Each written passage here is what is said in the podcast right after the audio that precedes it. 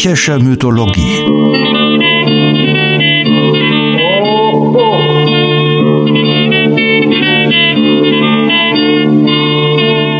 Helgas nützlicher Podcast.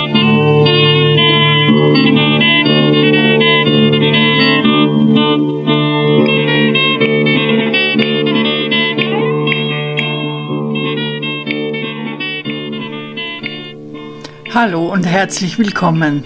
Es wartet eine neue Folge griechische Mythologie auf euch und heute geht es noch einmal um die Speise der Götter, noch einmal um Opfer und zwar dieses Mal um Opfer, die nicht ankommen.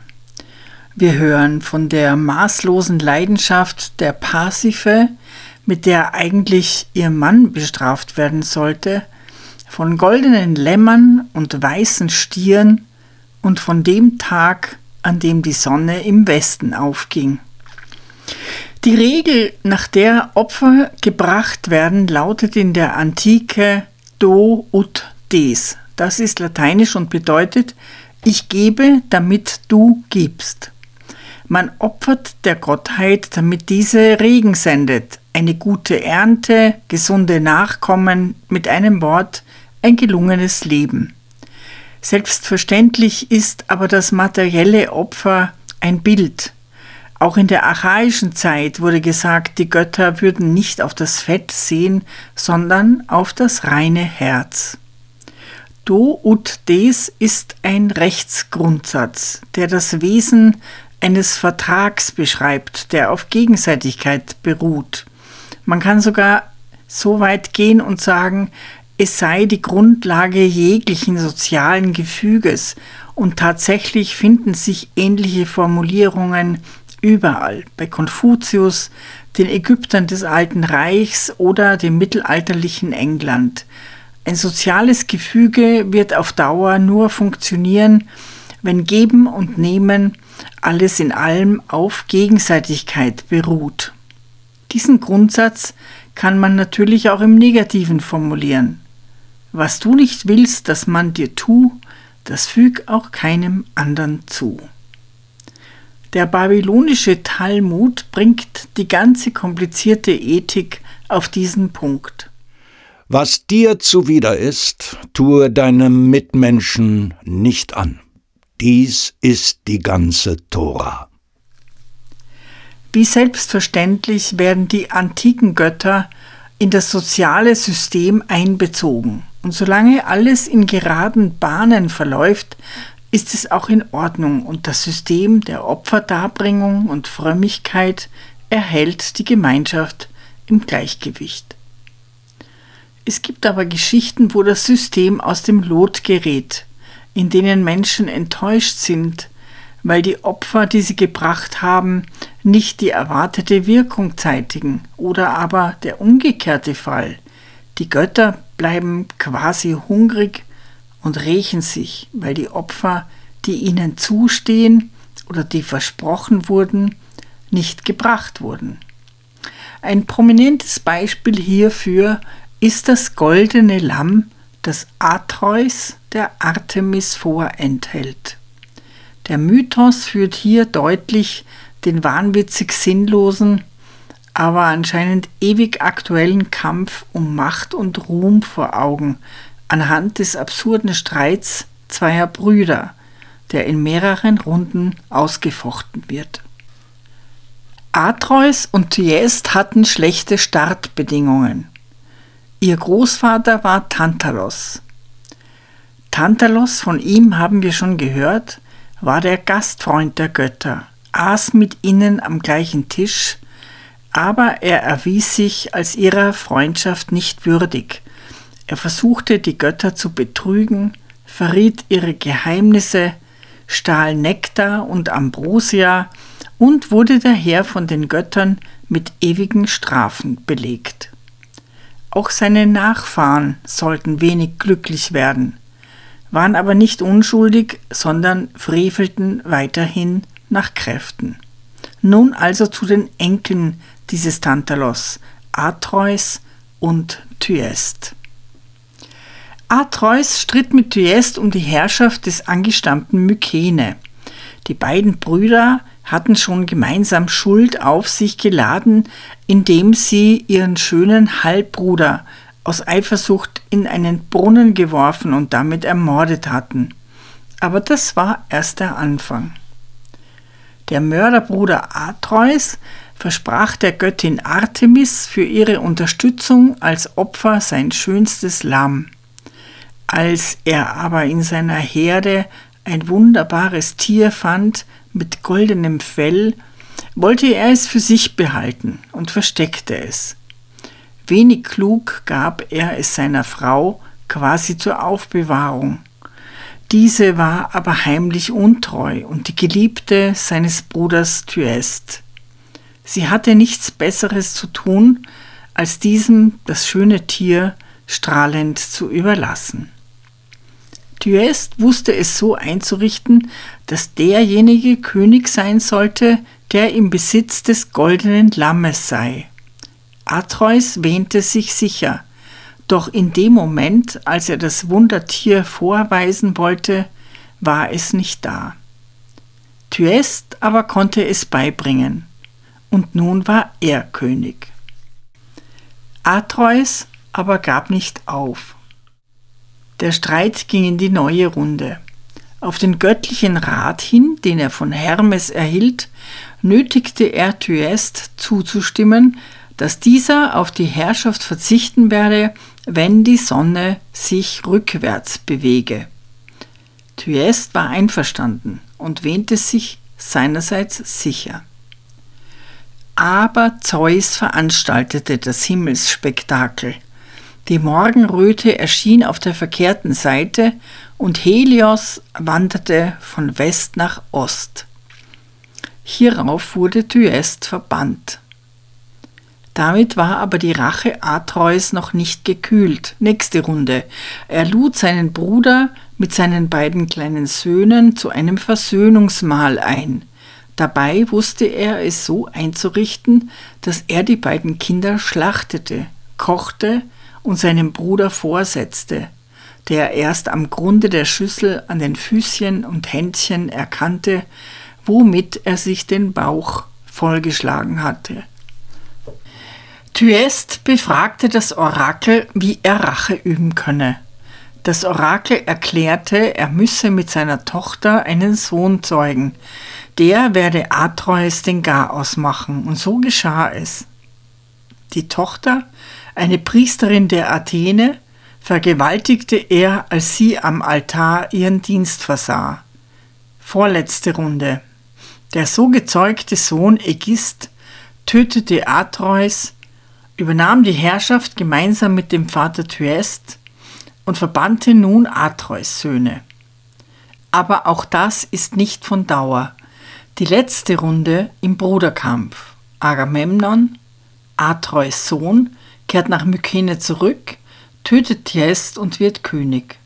Allerdings, als er nach Troja aufbricht, werden seine Frau und Ägist ein Paar, erwarten seine Rückkehr und ermorden ihn. Aber das ist dann schon eine neue, ebenfalls verfluchte Generation. Wir zitieren ein Chorlied aus dem Drama Elektra von Euripides, benannt nach der Protagonistin, die Tochter des Agamemnon. Das Chorlied erinnert in Andeutungen an die frevelreiche Geschichte der Ahnen der unglücklichen Elektra. Es erzählt davon, dass Pan einst das goldene Lamm in die Weidegründe des Atreus gebracht habe. Atreus will es nicht opfern, wie er versprochen hat, und verliert das Königtum. Die Rache der Göttin Artemis greift. Das goldene Tier macht großen Eindruck auf dem Markt und legitimiert den neuen König, seinen Bruder. Aber auch dessen Glück währt nicht lang. Niemals hätte er geglaubt, dass Zeus die Sonne rückwärts gehen lassen werde.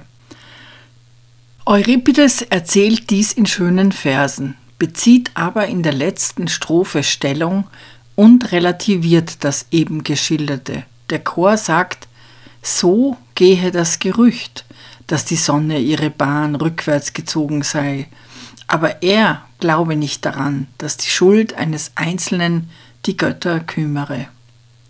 Jedoch seien solche Geschichten gut geeignet, die Ehrfurcht vor den Göttern zu erhalten. Auch aus diesem Grunde ist dieses Chorlied bemerkenswert. Euripdes etwa 420 vor Christus. Von der zärtlichen Mutter fort hat in den Bergen von Argos einst Pan, der Flurenbeschützer, den Widder mit schönem goldenen Fell entführt. Auf dem künstlichen Rohr spielte der Gott das süße Lied des Waldes.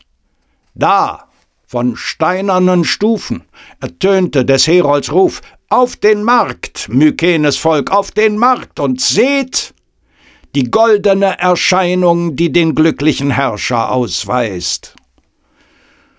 Opferbecken aus reinem Gold wurden geöffnet, und rings in Argos loderte hoch auf den Altären die Glut, und die Flöte spielte die schönsten Weisen. Und lieblich pries der Gesang Thyestes, der durch Betrug den goldenen Widder besaß, denn in heimlicher Liebe betört er des Atreus Weib und entführte das schöne Tier in seinen Palast, kehrte zurück in die Versammlung, kündend, dass er im Hause verwahre den Widder mit goldenem Fell. Da war es. Da verrückte Zeus, der Sterne leuchtende Bahn, des Helios lichten Glanz, der Eos schimmerndes Antlitz. So lautet das Gerücht. Doch ich traue der Sage kaum, dass der Sonnengott seine Bahn, die goldene, heiße, gewechselt wegen eines sterblichen Schuld. Doch helfen die Sagen des Schreckens, dass der Sterbliche fürchte den Gott. Unser zweites Beispiel einer verweigerten Opfergabe ist ebenfalls sehr bekannt, Minos und der weiße Stier. Während bei Atreus das verweigerte Opfer nur ein Glied in einer Kette von grausigen Verbrechen ist, gilt Minos als vorbildlicher Herrscher. Das vorenthaltene Opfer wirkt eher wie ein kleiner dunkler Fleck auf sonst hellem Gewand. Wer war Minos? Minos war ein mächtiger Sohn des Zeus. Homer schreibt, Zeus selbst habe ihm die Herrschaft über die schöne Insel Kreta übertragen, dessen König er dann einige Menschenalter vor dem Trojanischen Krieg war. Idomeneus, einer der Helden vor Troja, von dem wir schon gehört haben, im Zusammenhang mit der unglücklichen Opferung seines Sohnes, war sein Enkel. Es könnte sein, dass in diesen Mythos durchaus Züge einer bereits historischen Figur eingeflossen sind. Jedenfalls benannte der Ausgräber von Knossos die erste Hochkultur Europas, deren Ausgang und Zentrum Kreta war, nach Minos als minoische Kultur. Minos soll um 1500 vor Christus über 90 Städte geherrscht haben und er wird allerorten als milder, weiser und gerechter Herrscher gepriesen. Er gab den Kretern Gesetze, die er vorgab, von Zeus selbst zu erhalten. Alle neun Jahre stieg er auf den Berg Ida und traf sich mit dem Göttervater in der Diktäischen Höhle. Auch auf See war König Minos erfolgreich und sorgte für Ordnung. Er soll ein kleines, wendiges Schiff erfunden haben und kämpfte gegen die Piraterie. Seine Söhne soll er als Herrscher auf verschiedenen Kykladeninseln eingesetzt haben. Er war verheiratet mit Pasiphae, einer göttlichen Tochter des Sonnengottes Helios. Sein Ruhm als gerechter Herrscher war so groß, dass er als Richter in der Unterwelt gedacht wurde. Homer beschreibt das in der Odyssee. Und ich wandte den Blick auf Minos, den göttlichen Zeus Sohn. Dieser saß in der Hand das goldene Zepter und teilte Strafe den Toten und Lohn. Sie rechteten rings um den König, sitzend und stehend im weit geöffneten Hause des Todes. Die Gerechtigkeit des Minos betont auch Platon in seiner Schrift Gorgias. Hier lässt er Sokrates berichten, wie Zeus die Ungerechtigkeit im Jenseits abstellte, indem er seinen Sohn Minos als Richter einsetzte. Ihm zur Seite standen dessen Brüder Radamantis und Ajakos. Pluto und die Aufseher kamen von den Inseln der Seligen zu Zeus und erklärten, es kämen Menschen zu ihnen, die es nicht verdienten. Zeus nun erwiderte, Gut, ich will den Übelstand für die Zukunft abstellen. Jetzt werden die Sprüche verkehrt gefällt, denn es werden ja, sprach er, die zu Richtenden bekleidet abgeurteilt. Viele nun, die verderbte Seelen haben, sind mit schönen Kleidern, Stammbäumen und Reichtum angetan, und wenn das Urteil gesprochen wird, kommen viele Zeugen, um zu bezeugen, dass sie gerecht gelebt haben. Die Richter nun werden durch die Kleider in die Irre geführt. Auch der Richter muss unbekleidet sein, ein Toter, der mit seiner Seele allein eines jeden nur seine Seele ansieht. Da ich nun diese Verhältnisse erkannt habe, so habe ich Söhne von mir zu Richtern bestimmt. Zwei aus Asien, Minos und Radamantis, und einen aus Europa, Ajakos. So werden sie auf der Wiese Gericht halten, auf dem Dreiwege, von dem die beiden Wege einerseits nach den Inseln der Seligen, andererseits nach dem Tartaros abführen.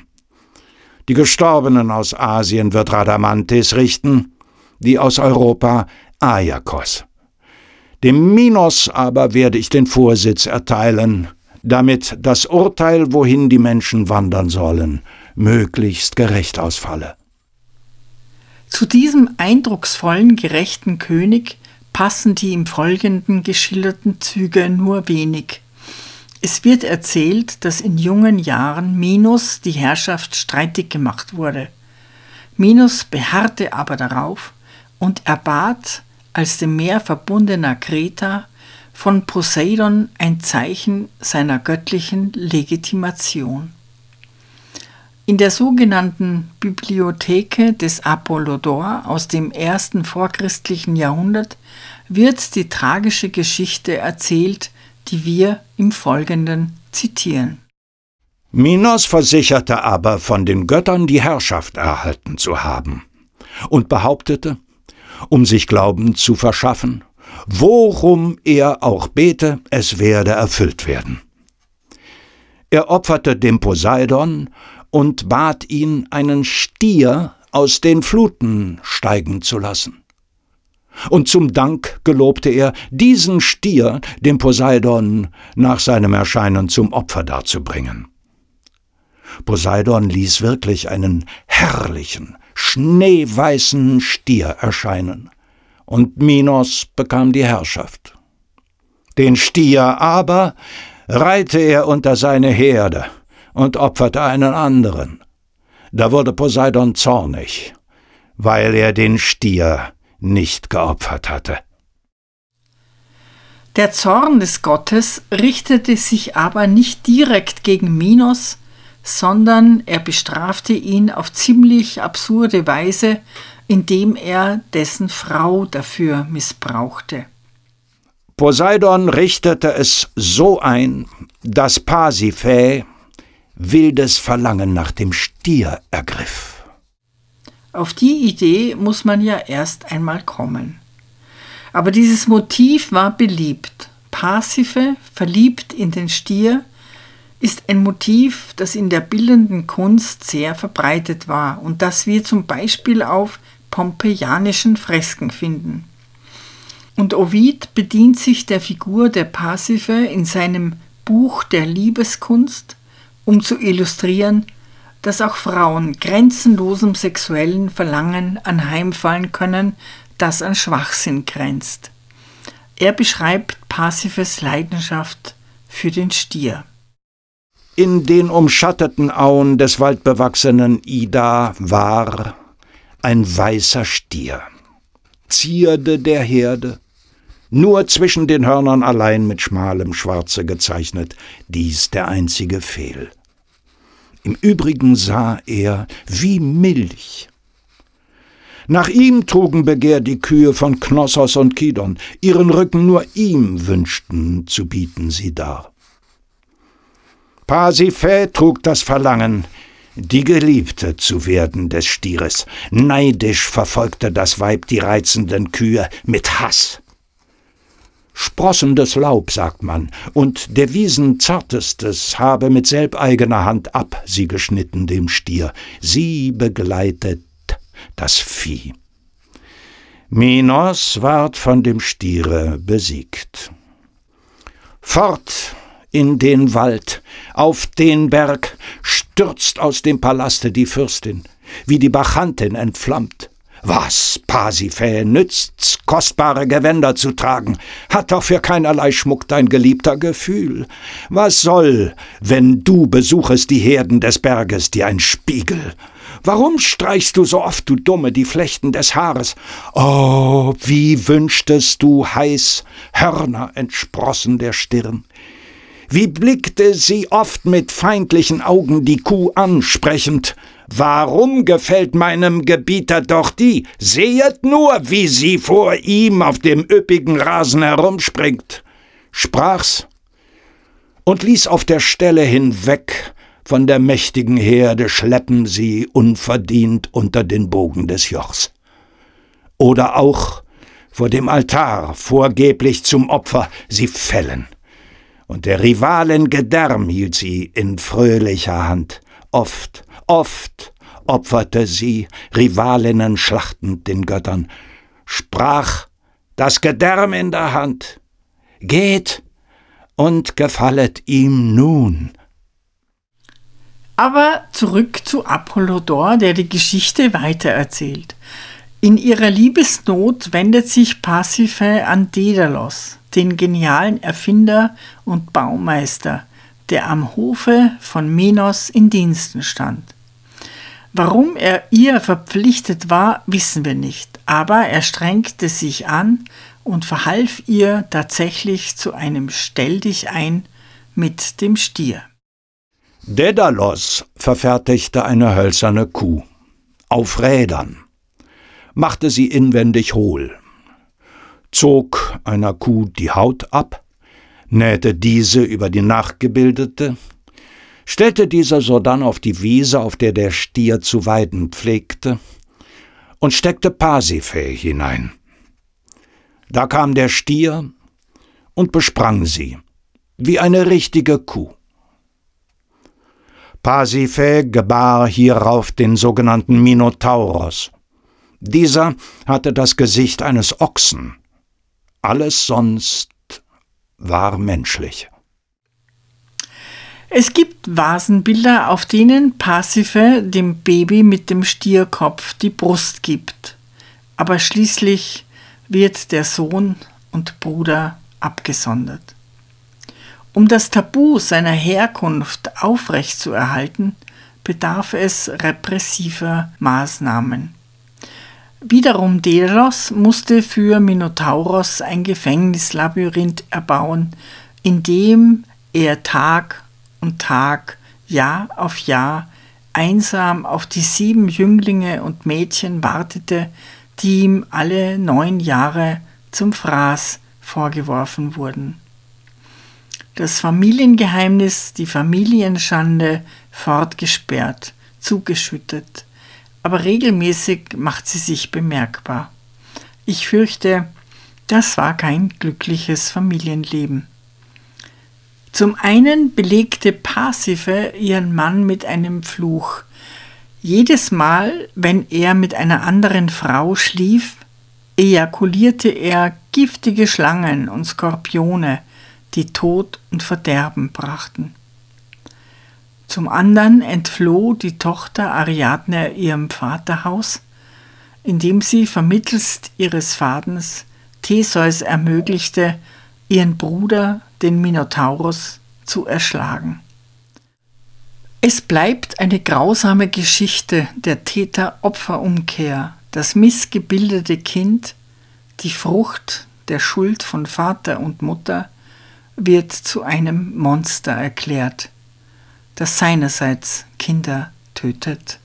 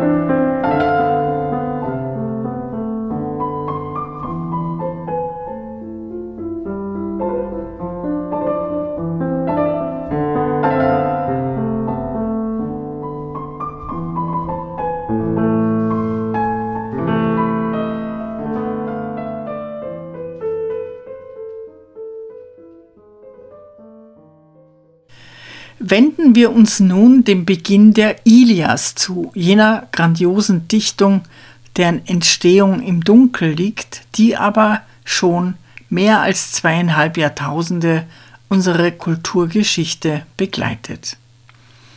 Das Heer der Griechen liegt vor Troja und einer der Hauptanführer ist Agamemnon. Wir haben schon von ihm gesprochen.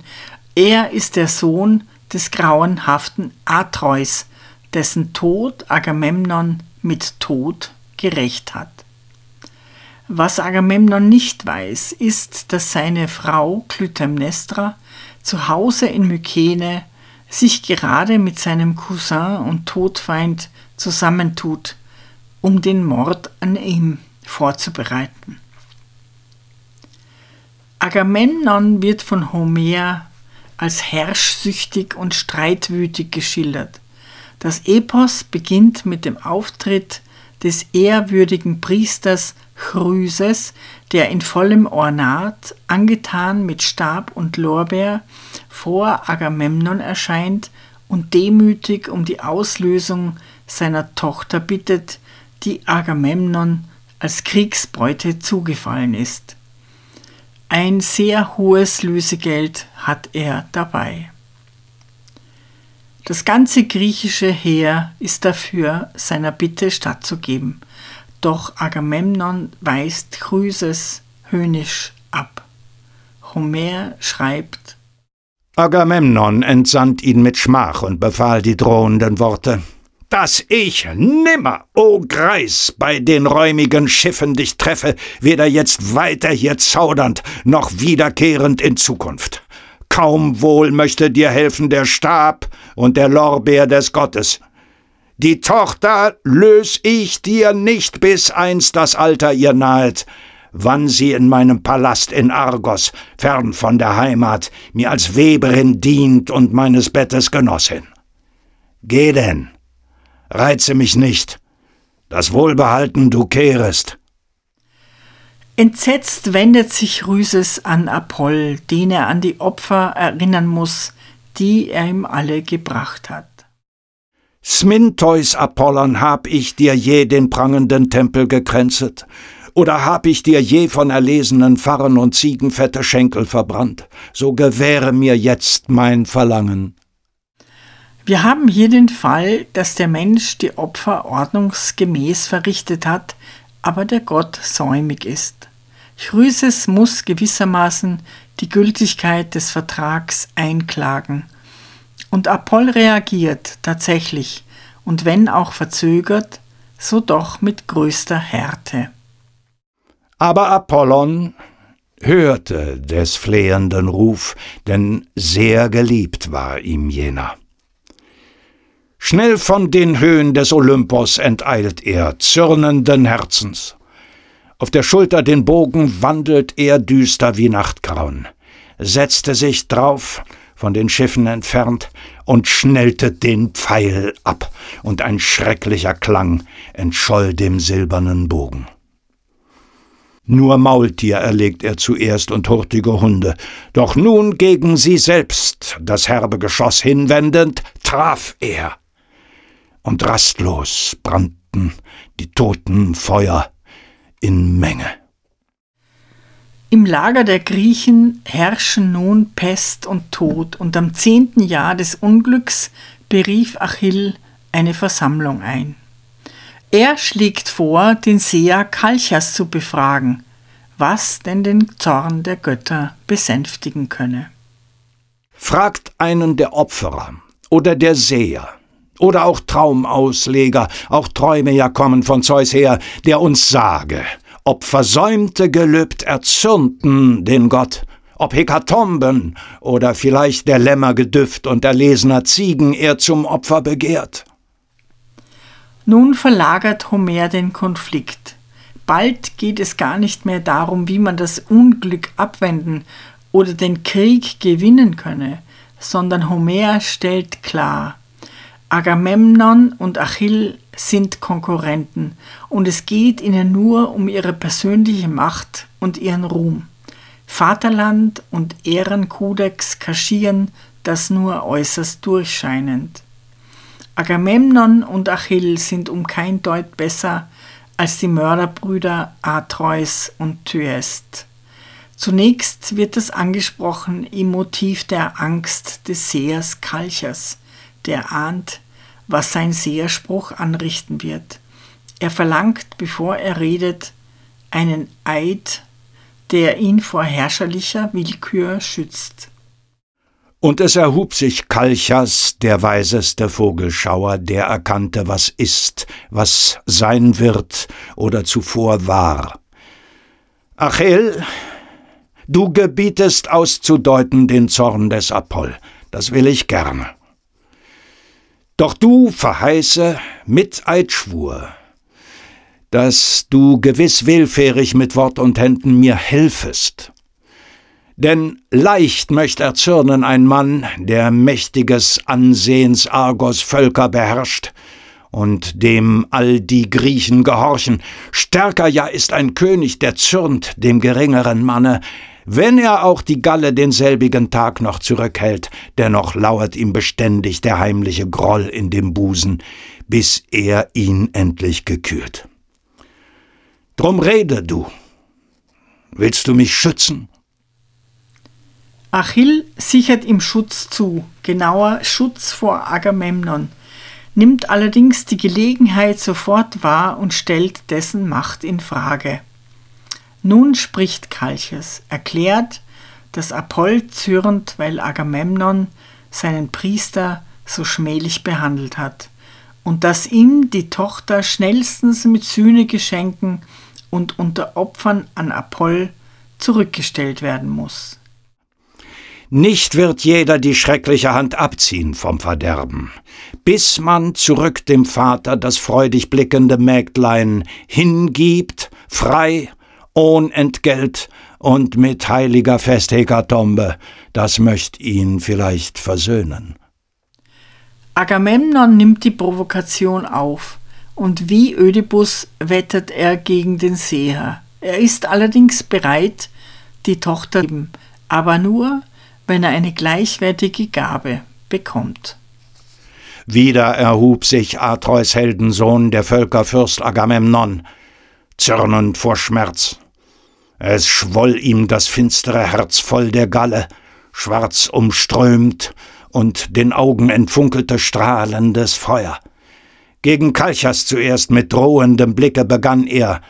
Unglücksseher, der nie auch nur ein heilsames Wort mir geredet, immer da nur Böses erfreut dein Herz zu verkünden. Gerne behielt ich das Mädchen, da ich höher wie Clytemnestra sie achte, meiner Jugend vermählte. Denn nicht ist jene geringer, weder an Bildung und Wuchs, noch an Geist und künstlicher Arbeit. Dennoch geb ich sie willig zurück, ist solches ja besser.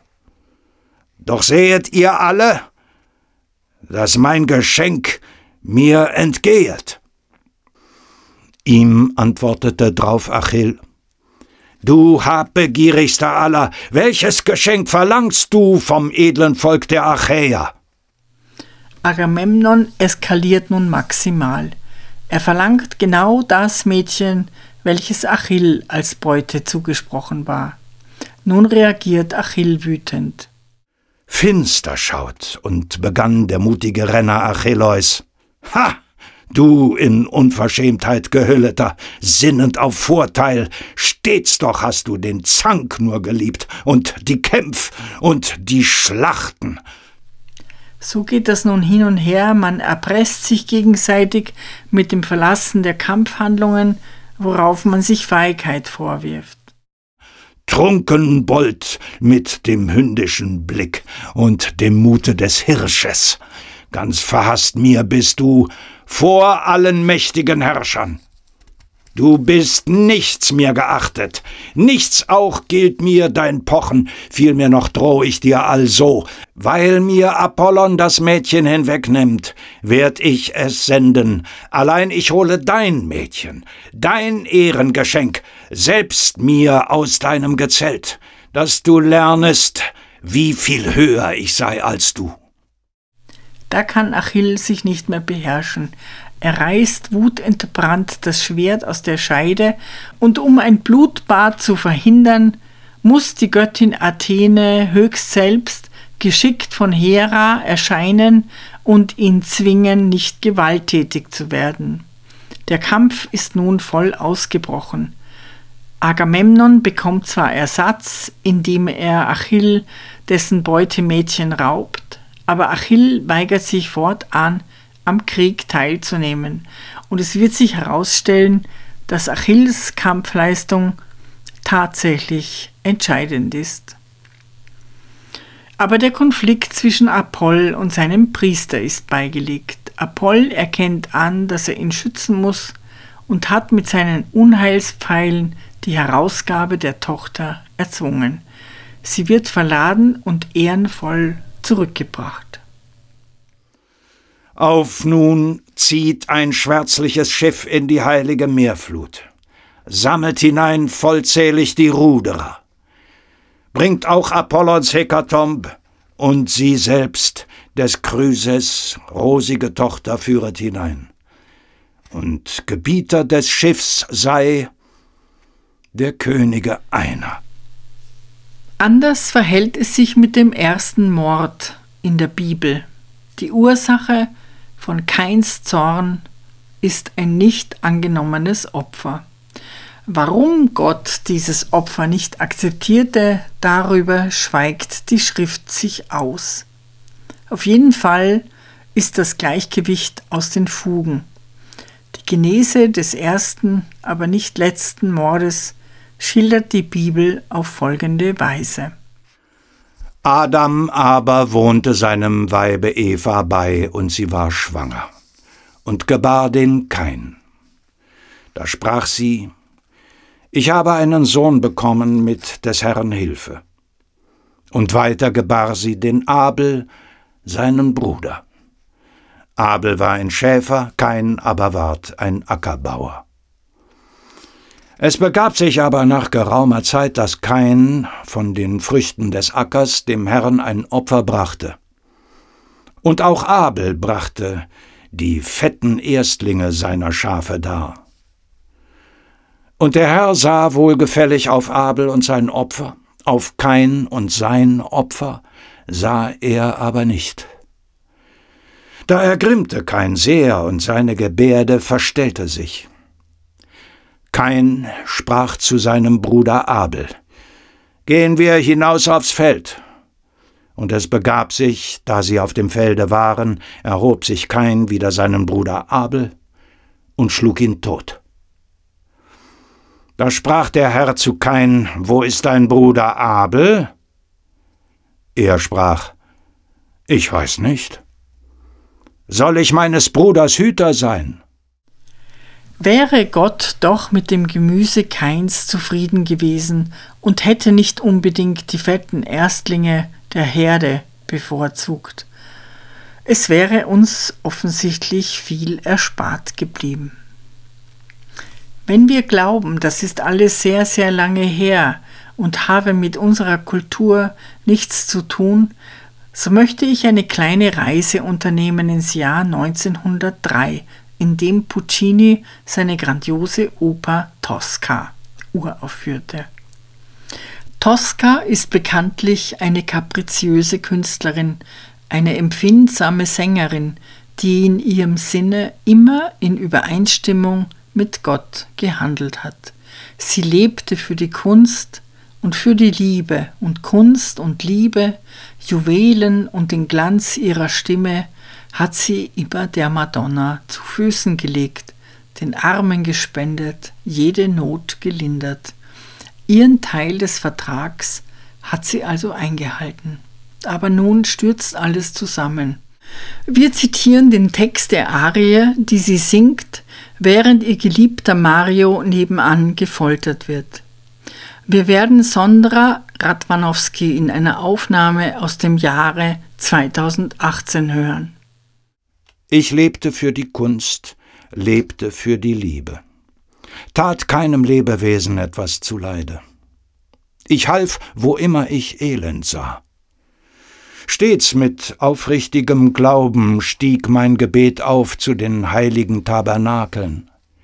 Stets mit aufrichtigem Glauben schmückte ich die Velen für den Mantel der Madonna, brachte Gesang den Sternen und dem Himmel dar, wodurch diese noch schöner strahlten. In dieser Schmerzensstunde. Warum? Warum, o oh Herr, warum dankst du mir das so?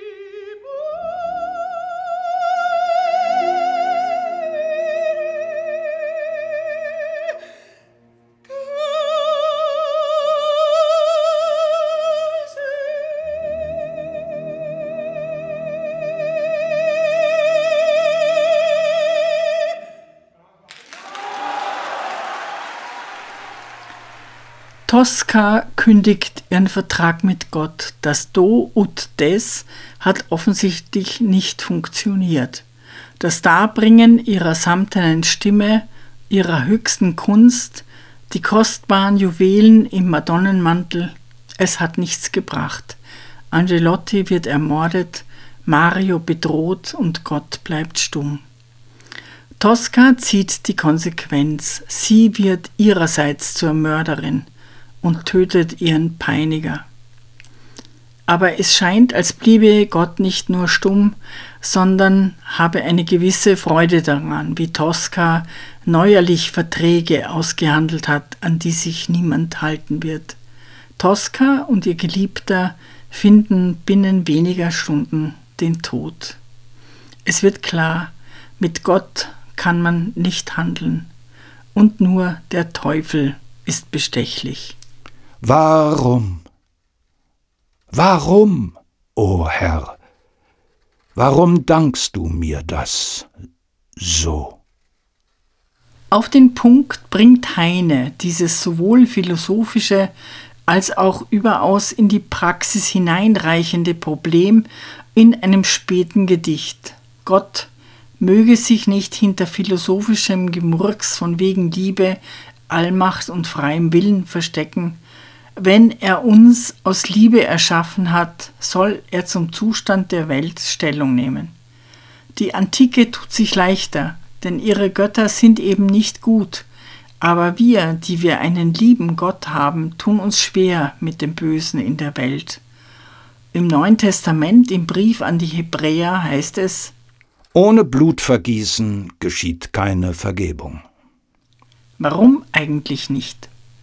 Das Christentum setzt die Opferpraxis fort, aber es gibt kein potenziell wenigstens ausgleichendes System. Der allliebende Gott muss seinen Sohn opfern, weil alle unsere Opfer ihm niemals genügen, weil wir schlecht und schuldig sind. Aber hat er uns nicht so erschaffen? Und den Sohn essen wir in jedem Messopfer von neuem auf zwar nicht mehr blutig, sondern recht aseptisch in Form der fast immateriellen Hostien, denen der Charakter des Brotes, des Nahrungsmittels ausgetrieben ist, aber doch, wir essen Gott, falls wir katholisch sind. Und falls nicht, so prägen uns dennoch die Gedanken und Gefühle von Schuld und Unzulänglichkeit, die Heine abzuschütteln versucht und mit Heine schließen wir unsere Folgen über die Opfer, um uns den geheimnisvollen Orakeln zuzuwenden. Bis zum nächsten Mal. Lass die heiligen Parabolen, lass die frommen Hypothesen. Suche die verdammten Fragen, ohne Umschweif uns zu lösen. Warum schleppt sich blutend, elend, unter Kreuzlast der Gerechte?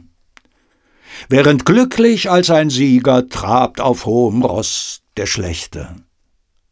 Woran liegt die Schuld? Ist etwa unser Herr nicht ganz allmächtig? Oder treibt er selbst den Unfug? Ach, das wäre niederträchtig. Also fragen wir beständig, bis man uns mit einer Handvoll Erde endlich stopft die Mäuler. Aber ist das eine Antwort? thank mm -hmm. you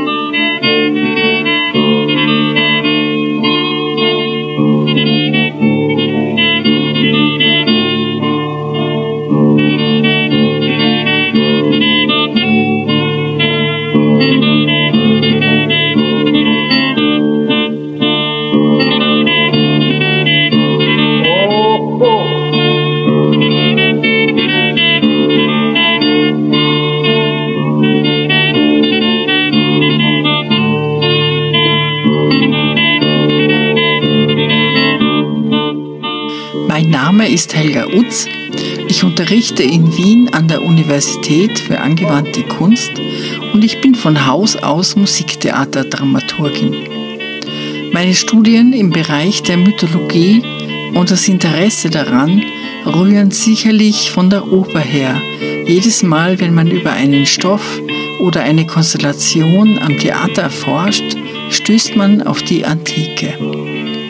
Deshalb möchte ich auch die griechische Mythologie nicht unbedingt isoliert betrachten, sondern immer wieder Beispiele bringen, die Gedanken oder Formen fortführen und mein Wunsch ist dazu beizutragen, dass man reicher wird, indem man lernt, Verbindungen herzustellen.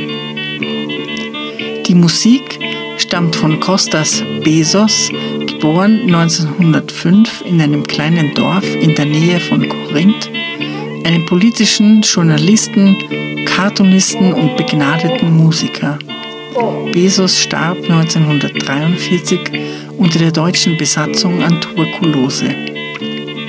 Die Aufnahme von Kostas Bezos und seiner Gruppe entstand 1930 für Schellack in Athen.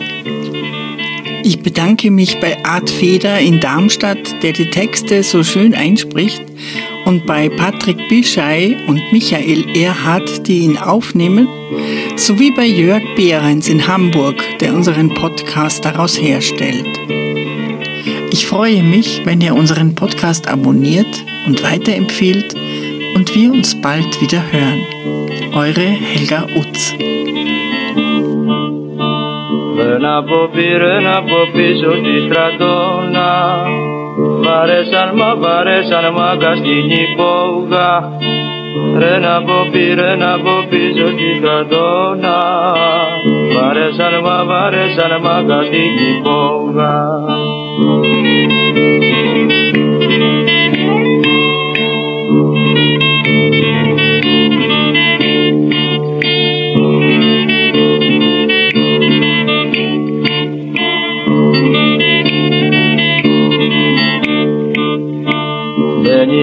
Ένας μπαμπελίνας μπάτσος με το κουπιό και ρίχνει μου και ρίχνει μου σμούλα στο ρούχο. Μπελίνας μπαμπελίνας μπάτσος με το κουπιό και ρίχνει μου και ρίχνει μου σμούλα στο ρούχο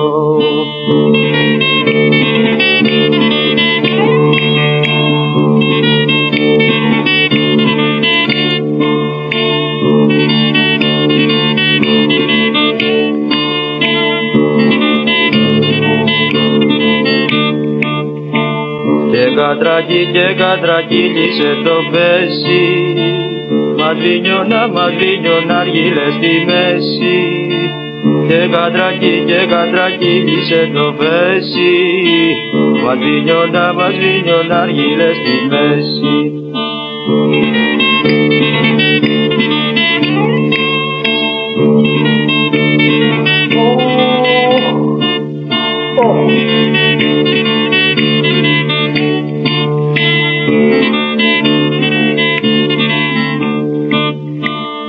γειτονάνα, γειτονάνα, βικυριακούλα Ρε που γητά γυρά και τσιγάριες στη ζούλα.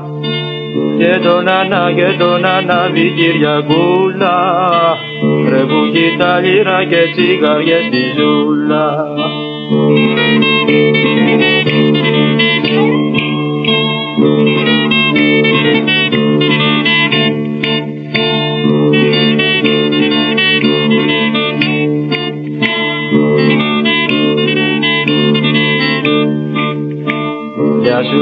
Γεια σου ρε Μίτσο στραβοκάνι Πούσε μας του, πούσε μας του ρε αυτό του μάνι Γεια σου ρε μη, γεια σου ρε Μίτσο στραβοκάνι Πούσε μας του ρε, πούσε μας του ρε αυτό του μάνι